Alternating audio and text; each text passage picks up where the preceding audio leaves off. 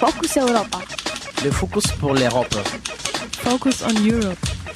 Marcos Europa. Focus Europa.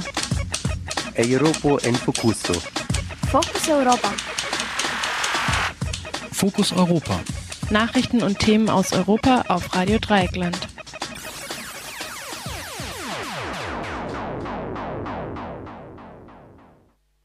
As you said, is going to be one of the biggest projects in Europe in terms of surface and substance usages. Like they want to use cyanide, and the results of the project would be a huge cyanide lake. Wie du bereits gesagt hast, ist es eines der größten Projekte in Europa in Bezug auf die Fläche und die verwendeten Substanzen. Sie wollen Cyanid verwenden und die Auswirkungen des Projekts, also ich meine den Müll, wäre ein großer Cyanidsee. Das wäre eine zerstörerische Belastung für die Region. Andere Technologien, die sie verwenden wollen, ist Dynamit und sowas. Wenn sie erst einmal damit anfangen, bleibt vermutlich nichts mehr von der Stadt übrig.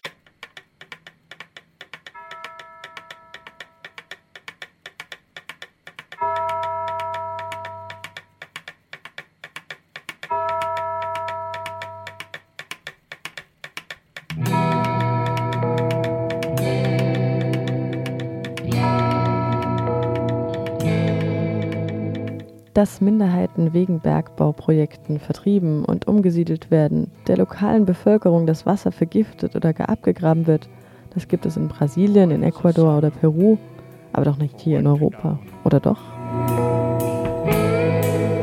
Vor einigen Jahren habe ich im Kino einen Film mit dem Namen Working Man's Death gesehen. Der zeigte, wie die körperliche Schwerstarbeit in Minen von Mittel nach Osteuropa, nach Asien, Lateinamerika und Afrika verlagert wird. Wo früher im Rheinland Kohle abgebaut wurde, sind jetzt Schwimmbäder und buntes Lichterspiel, wo die Jugend harzt oder chillt. Das war zumindest das Bild, das der Film vermittelte. In der kommenden halben Stunde wollen wir mit Hilfe unseres Archives nachzeichnen, wo es in Europa Bergbauprojekte gibt, deren wegen auch die Menschenrechte mit Füßen getreten werden. Wie ihr wahrscheinlich wisst, schert sich Radio Dreieckland relativ wenig um kirchliche Feiertage, deswegen wird auch am heutigen Allerheiligen geschafft. In Fokus Europa Spezial vom 1. November 2013 also richten wir den Blick nach Schweden, Russland, Rumänien und last but not least nach Nordrhein-Westfalen in Deutschland.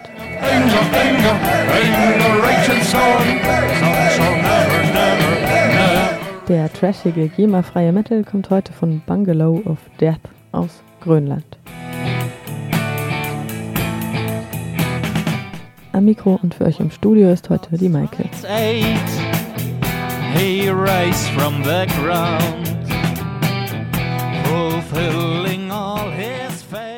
Ein trauriges Bündnis, Rosia Montana. Die große Protestwelle Anfang Oktober diesen Jahres erhob sich in allen Teilen Rumäniens und weltweit.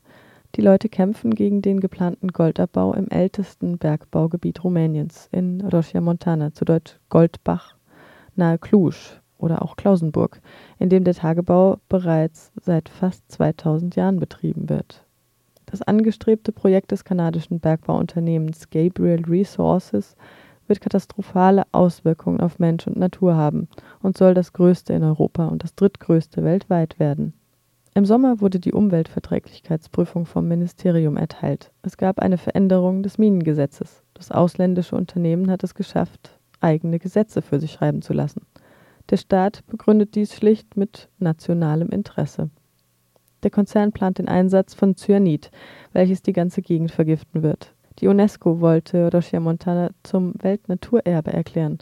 Nach der Ausbeutung des Goldes wird davon nichts mehr übrig sein. Alle vier Berge in der Gegend werden gesprengt, 2000 Menschen verlieren ihr Zuhause und müssen umgesiedelt werden. Die Toten auf dem Friedhof werden exhumiert und verlegt. RDL-Korrespondentin Laura sprach mit der Aktivistin Mirella über den Widerstand gegen den geplanten Goldabbau in Rosia Montana, Rumänien. Mein Name ist Mirella Saukam. Mein Name ist Mirella Saukam. Ich bin Softwareentwicklerin und engagiere mich seit ein paar Jahren schon in der Safe Rosia Montana Kampagne und bei anderen Umweltthemen. Mich bewegt, was heute im Land passiert. Deshalb bin ich heute hier. what is happening today in the country is one of the main reasons that brought me here. So this um, project of the Canadian uh, Gold Das Projekt, das die kanadische Goldkooperation in Rochia Montana plant, ist die größte Goldmine in Europa. Vielleicht kannst du uns erklären, wie das Projekt aussehen soll und welche Auswirkungen es auf die Region und die Leute, die hier leben, hat. Basically, the main idea is that this company wants to exploit the gold in four mountains around the area. Uh, as you said, it's going to be one of the biggest projects in Europe in terms of surface and substance usages. Like they want to use cyanide, and the results of the project would be a huge cyanide lake. I mean, the waste. Grundlegend ist die Idee dieses Unternehmens, das Gold aus vier umliegenden Bergen auszubeuten. Wie du bereits gesagt hast, ist es eines der größten Projekte in Europa in Bezug auf die Fläche und die verwendeten Substanzen. Sie wollen Cyanid verwenden und die Auswirkungen des Projekts, also ich meine den Müll, wäre ein großer Cyanidsee. Das wäre eine zerstörerische Belastung für die Region. Andere Technologien, die sie verwenden wollen, ist Dynamit und sowas. Wenn sie erst einmal damit anfangen, bleibt vermutlich nichts mehr von der Stadt übrig. Die Leute sind gezwungen, umzuziehen. Wir können uns also das Ausmaß der Auswirkungen auf ihr Leben vorstellen. Das ist eine offene Grube. Die ganze Fläche des Projekts werden 600 Hektar bedecken. Der See allein ist mehrere hundert Hektar groß und sehr tief. Es ist ja auch nicht gesagt, dass das Cyanid im See bleibt. Es könnte ja auch versickern und die Wasserversorgung betreffen. Es wird die Region oder sogar das ganze Land vergiften. Sie sagen, sie wollen Gold ausbeuten und ihre Schätzungen belaufen sich auf 240 Tonnen. Aber es gibt noch viele andere Edelmetalle in diesen Bergen und es liegt nahe, dass sie die alle haben wollen. In einem der Berge, der ausgebeutet werden soll, dem Berg König, befinden sich hunderte römische Stollen, die sehr wichtig und relevant für die Geschichte des Bergbaus sind. Es gibt da Naturmonumente. Sie behaupten, sie werden sie versetzen, aber du kannst keinen riesigen Felsen, der aussieht wie eine Krähe, versetzen. Die Landschaft dort ist sehr schön. Es ist eine bergige Gegend. Da stehen sehr viele Gebäude, die zu historischen Monumenten erklärt wurden.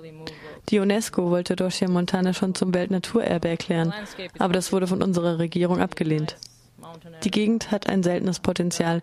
Sie könnte sich in der Form entwickeln, dass es für die Umwelt nicht schädlich wäre und trotzdem wachsen. Über mehrere Jahrhunderte hinweg. Nicht nur für diesen kurzen Zeitraum von 16 Jahren, in denen wir alles zerstören.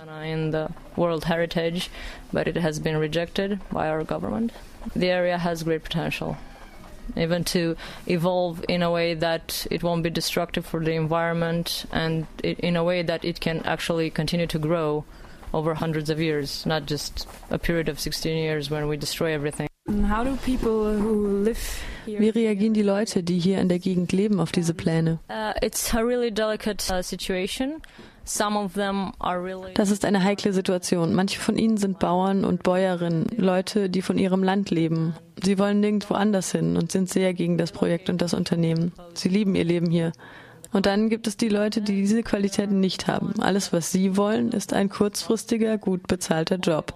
Sie denken nicht daran, dass sie lediglich für 16 Jahre Arbeit haben werden und danach wird es hier oben nichts mehr geben. Da können sie gar nichts mehr tun, weil die ganze Gegend verseucht sein wird. Here, they won't be able to do anything here because the whole area is going to be one huge disaster. During the last weeks, in den letzten Wochen haben Tausende oder Zehntausende auf den Straßen Rumäniens gegen das Vorhaben protestiert. Warum gerade jetzt? These protests came up at this specific time? Uh, yeah, not only in Romania, but also all over the world. People just got out in the street. There was a huge. Ja, nicht nur in Rumänien. Überall auf der Welt solidarisierten sich die Menschen. Überall auf der Welt gingen Rumäninnen und Rumänen auf die Straße, um die Proteste zu unterstützen. Der Grund dafür ist, dass die Regierung ein Gesetz auf den Weg brachte, das speziell auf dieses private Bergbauunternehmen zugeschnitten ist. Mit diesem Gesetz erklären sie das Projekt zum nationalen Interesse, was ich persönlich für nicht gut halte, denn es handelt sich hier um ein privates ausländisches Unternehmen. Jeder Paragraph des Gesetzes ist grundsätzlich eine Ausnahme, die sie speziell dem Konzern gewähren. Denn es gibt viele andere Gesetze, die dieses Bergbauprojekt illegal machen. Die Regierung gewährt dem Konzern Ausnahmeregelungen, dass sie mit der Ausbeutung beginnen können. Eine andere große Sache ist, dass sie ihm die Enteignung von Menschen im Namen des rumänischen Staates gewähren. Das heißt im Klartext Zwangsumsiedlung und verletzt das von der Verfassung garantierte Grundrecht. Ein weiterer Aspekt ist, dass der rumänische Staat sich verpflichtet, Zertifikate oder Lizenzen auszustellen, die der Konzern im Laufe der Zeit brauchen könnte. Wenn eins dieser Dokumente vor Gericht angegriffen oder für nicht rechtmäßig erklärt wird, muss der Staat innerhalb von 30 Tagen ein weiteres ausstellen. Währenddessen kann der Konzern mit seinen Aktivitäten unbehelligt fortfahren. Kurz und gut, niemand kann sie stoppen, wenn dieses Gesetz verabschiedet wird. Deshalb sind alle Leute auf der Straße. has to issue another one within 30 days, during which the company can go on with its uh, activity. So basically, nothing can stop them if if this law is approved. So this is the reason why everyone just got on the streets. In your opinion, how Für wie erfolgreich schätzt du die Proteste bis jetzt ein? Uh, yeah, ja, sogar ich fürchte mich davor, daran zu denken. Sie sind in der Hinsicht erfolgreich, dass es einen Gemeinschaftssinn gibt. Die Leute wachen langsam auf, erheben sich aus ihrer Komfortzone, kämpfen zusammen nicht nur für Montana, sondern gegen das System. Die Regierung tut so viele illegale Dinge, Dinge, die dem normalen Leben widersprechen. Im Grunde missbraucht sie die Leute. Dieses Gesetz war einfach zu viel für die meisten von ihnen. Wegen des Erfolges. Es ist ein Erfolg, weil es sie eint, weil sie sich von der Wirklichkeit der Medien, die vom Konzern gekauft wurden, nicht belügen lassen. Aber ich persönlich glaube nicht daran, dass die Politiker sich dafür interessieren, was wir tun. Ich glaube, es ist ihnen egal. Und das ist traurig. And I don't think they, they care. This is the sad aspect.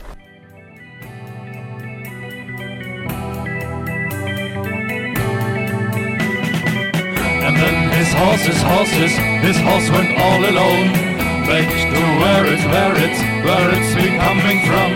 His empty saddle, saddle, saddle as a throne. Our dear friend, dear friend, must haven't fallen from. Went all alone. Where it's been coming from. His empty saddle, saddle, his saddle as a throne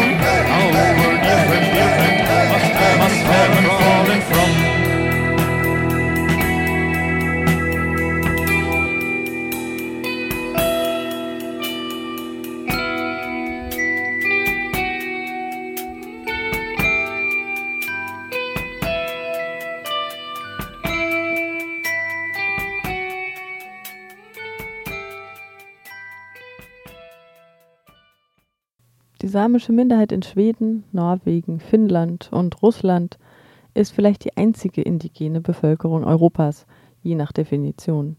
Auf der russischen Kohlehalbinsel nördlich des Polarkreises, wo es im Winter bis zu minus 50 Grad kalt wird, die nächste Straße 150 Kilometer entfernt ist und die Bevölkerung von der Rentierzucht lebt, soll ein Dorf von etwa 500 Menschen in die nächstgelegene Stadt Murmansk umgesiedelt werden, damit in der Gegend Erz, Nickel, Gold und Bauxit ausgebeutet werden kann.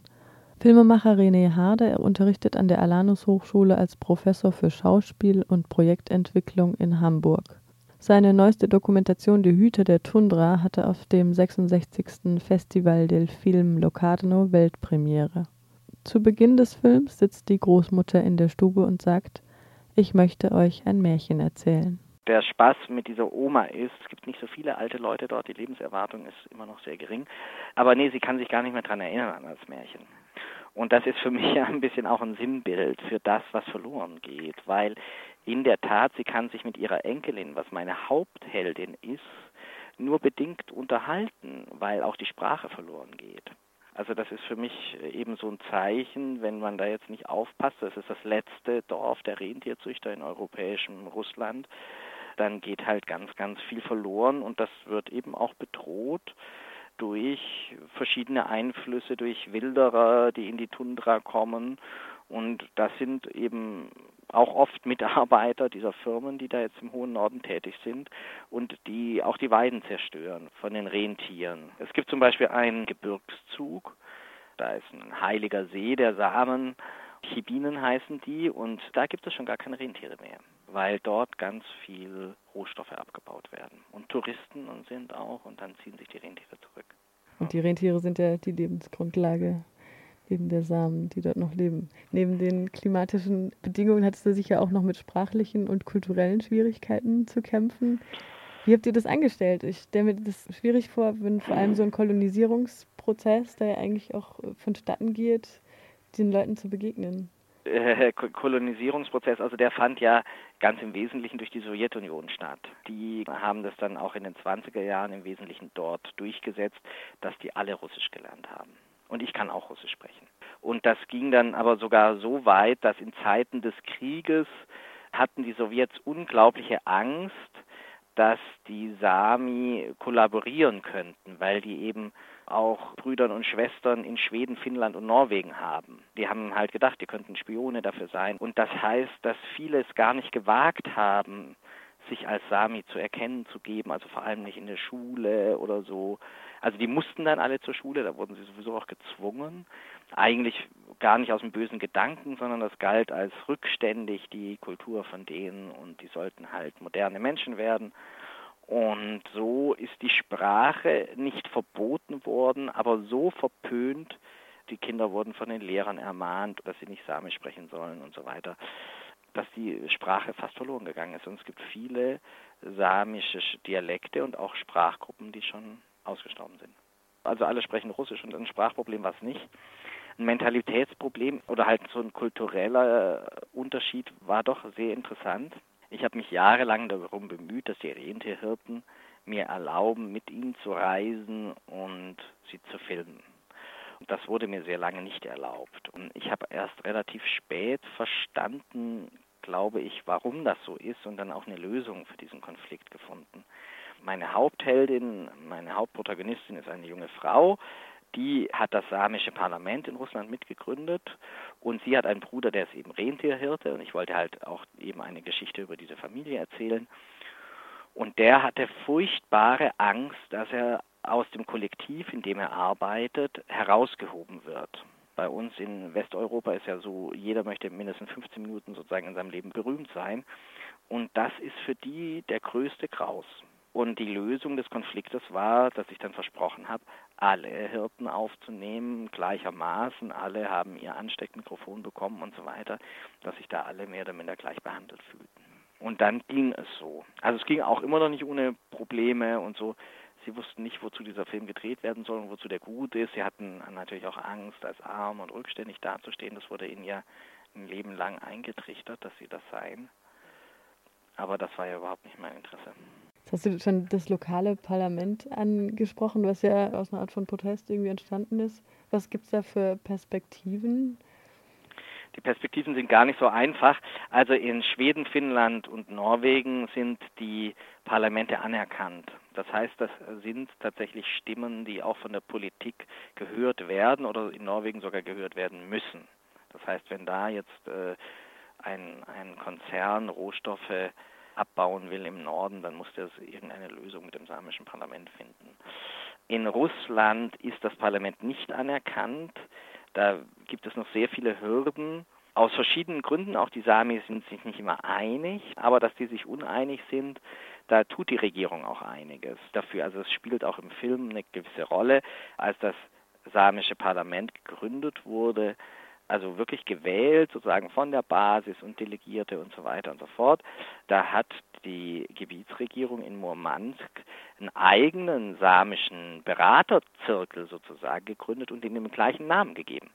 Also dass man sozusagen gar nicht erkennen konnte, was ist von wem. Also wirklich eine Strategie.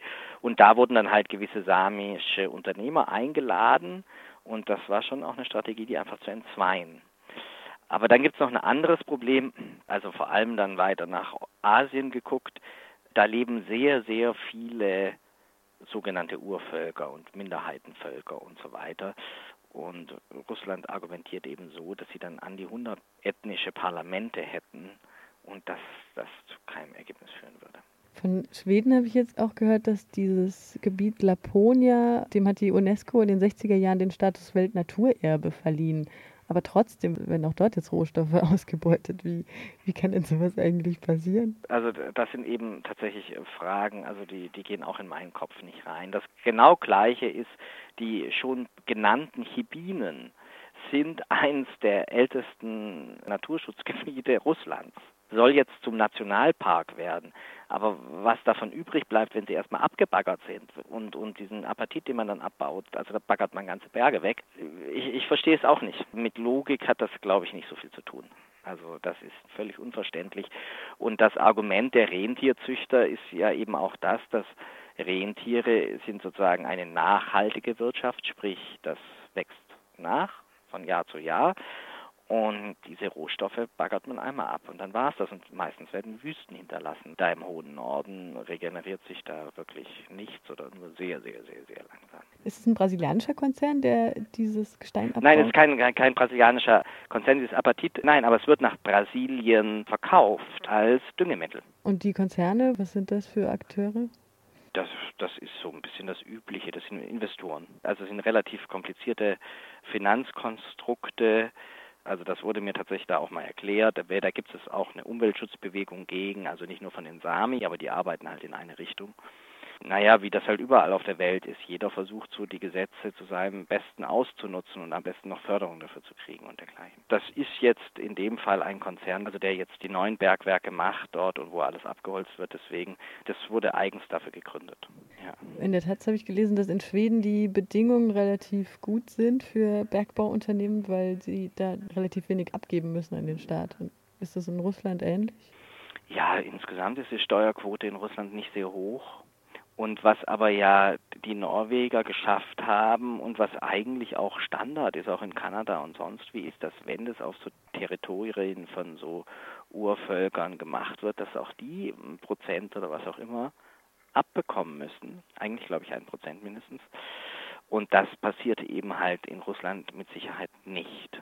Und wenn man denkt, dass jetzt doch die samische Bevölkerung überwiegend in großer Armut lebt, also mindestens nach unseren Maßstäben, aber es ist schon so. Auch die Lebenserwartung ist noch sehr gering von, von Männern, beispielsweise gerade mal 45 Jahre. Dann würde doch da etwas Geld wirklich sehr gut tun. Und die Bedingungen, unter denen die arbeiten, sind wirklich noch nicht, noch nicht so, wie man sich wünschen würde.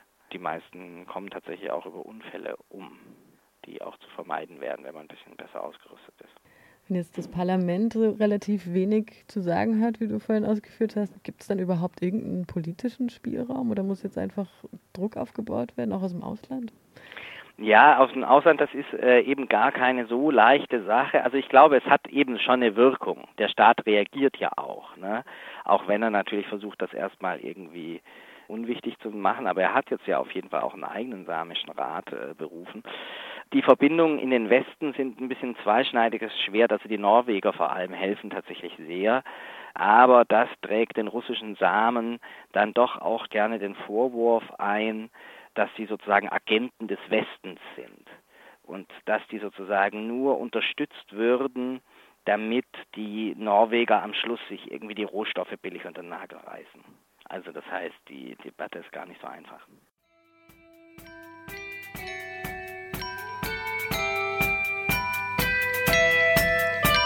number.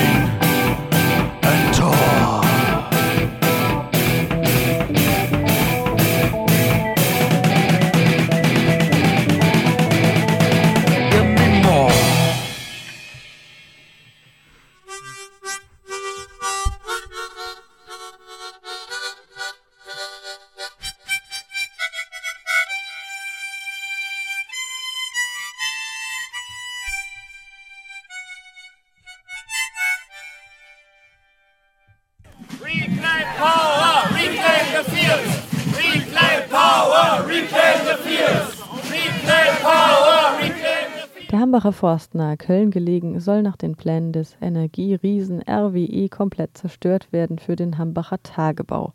Auch von diesem Projekt heißt es, es sei das größte Baggerloch Europas. Das rheinische Braunkohlerevier sei Europas Klimakiller Nummer eins. Aktivistinnen und Aktivisten halten den Wald seit etwa anderthalb Jahren mit Unterbrechung besetzt. Aus der Erklärung der Aktion Hambacher Forst, Zitat. Die Besetzung des Waldes soll ein Akt des Re-Empowerments der lokalen Bevölkerung sein. Der in Anführungszeichen Besetzungsmacht RWE soll die scheinbare Legitimität entzogen werden, mit der sie über diese Region fremdbestimmt und rücksichtslos die lokalen und globalen Lebensgrundlagen zerstört. Aktivist Clumsy erzählt im Gespräch mit RDL von der Stimmung in den umliegenden Dörfern. Mm, also es ist sehr gespalten, weil RWE versteht es natürlich ziemlich gut, äh, sich in Szene zu setzen und äh, als lokaler Lehnsherr darzustellen.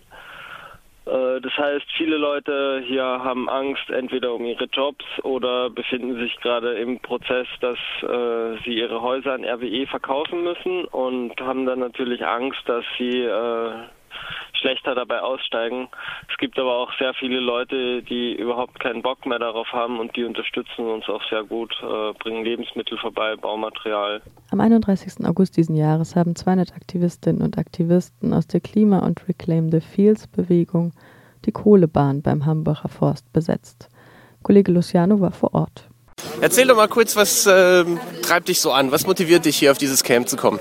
Ich finde es halt einfach wichtig, auch so zu zeigen, vor allem die, dieser Bevölkerung, die da abgebaggert werden soll, dass wir noch an die glauben. Also auch wenn es uns nicht direkt betrifft, weil wir da nicht wohnen. Aber indirekt betrifft uns dieser Tagebau schon. Und ich finde es wichtig, dass wir denen zeigen, dass wir auf ihrer Seite stehen, auch wenn viele es wahrscheinlich gar nicht begreifen. Ja, das Beste wäre natürlich, wenn die Braunkohle abgeschafft wird. Ich weiß, dass das nicht eine Sache von morgen ist und wahrscheinlich auch nicht von nächster Woche.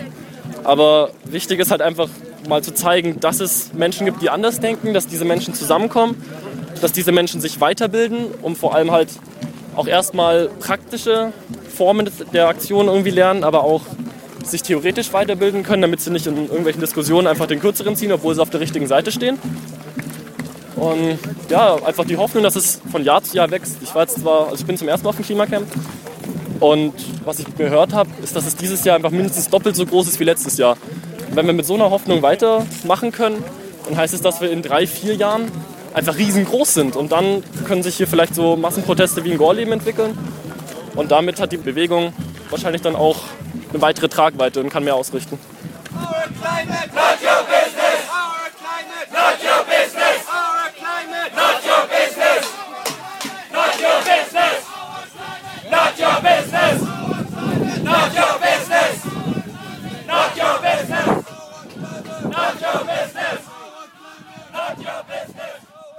Gleichzeitig zur Gleisbesetzung haben autonome Gruppen mehrere Häuser in Mannheim besetzt, um auf den massiven Leerstand aufmerksam zu machen, der durch die drohende Umsiedlung des gesamten Dorfes entsteht. Am morgigen Samstag, den 2. November, gibt es übrigens ab 17 Uhr ein Konzert auf der Wiese im Hambacher Forst mit den Bucket Boys die aus selbst gebasteltem Banjo, Bass und Eimern politische, wilde und selbstgeschriebene Texte laut singen und ganz viel Witz, Spaß und Ernsthaftigkeit mitbringen. Eine Karte findet ihr auf hambacherforst.blogsport.de. Wir haben inzwischen sehr gut ausgebaute Infrastruktur. Dazu gehört ein dreistöckiges Küchengebäude mit Wänden aus Strohballen, die mit Lehm verputzt sind, so dass es auch im Winter hier auf jeden Fall warme Schlafmöglichkeiten geben wird. Ähm, wir haben Baumhäuser, Plattformen in den Bäumen, Kompostklos, eine Dusche, Feuerstelle, ähm, auch Internetmöglichkeit und Solarpaneele, über die wir Strom haben, also für Handys und Laptops. Hier kann man sich auf sehr vielfältige also Weisen einbringen. Hier immer gut ist zu bauen, Baumaterial auch mitzubringen, veganes Essen mitzubringen. Dann gibt es natürlich Pressearbeit zu tun, Mobiarbeit zu tun. Und das war's auch schon wieder mit Fokus Europa Spezial vom 1. November 2013 mit der Maike. Ich sag Tschüss. Das war Fokus Europa von Radio Dreieckland. Produziert mit finanzieller Unterstützung des Europäischen Parlaments.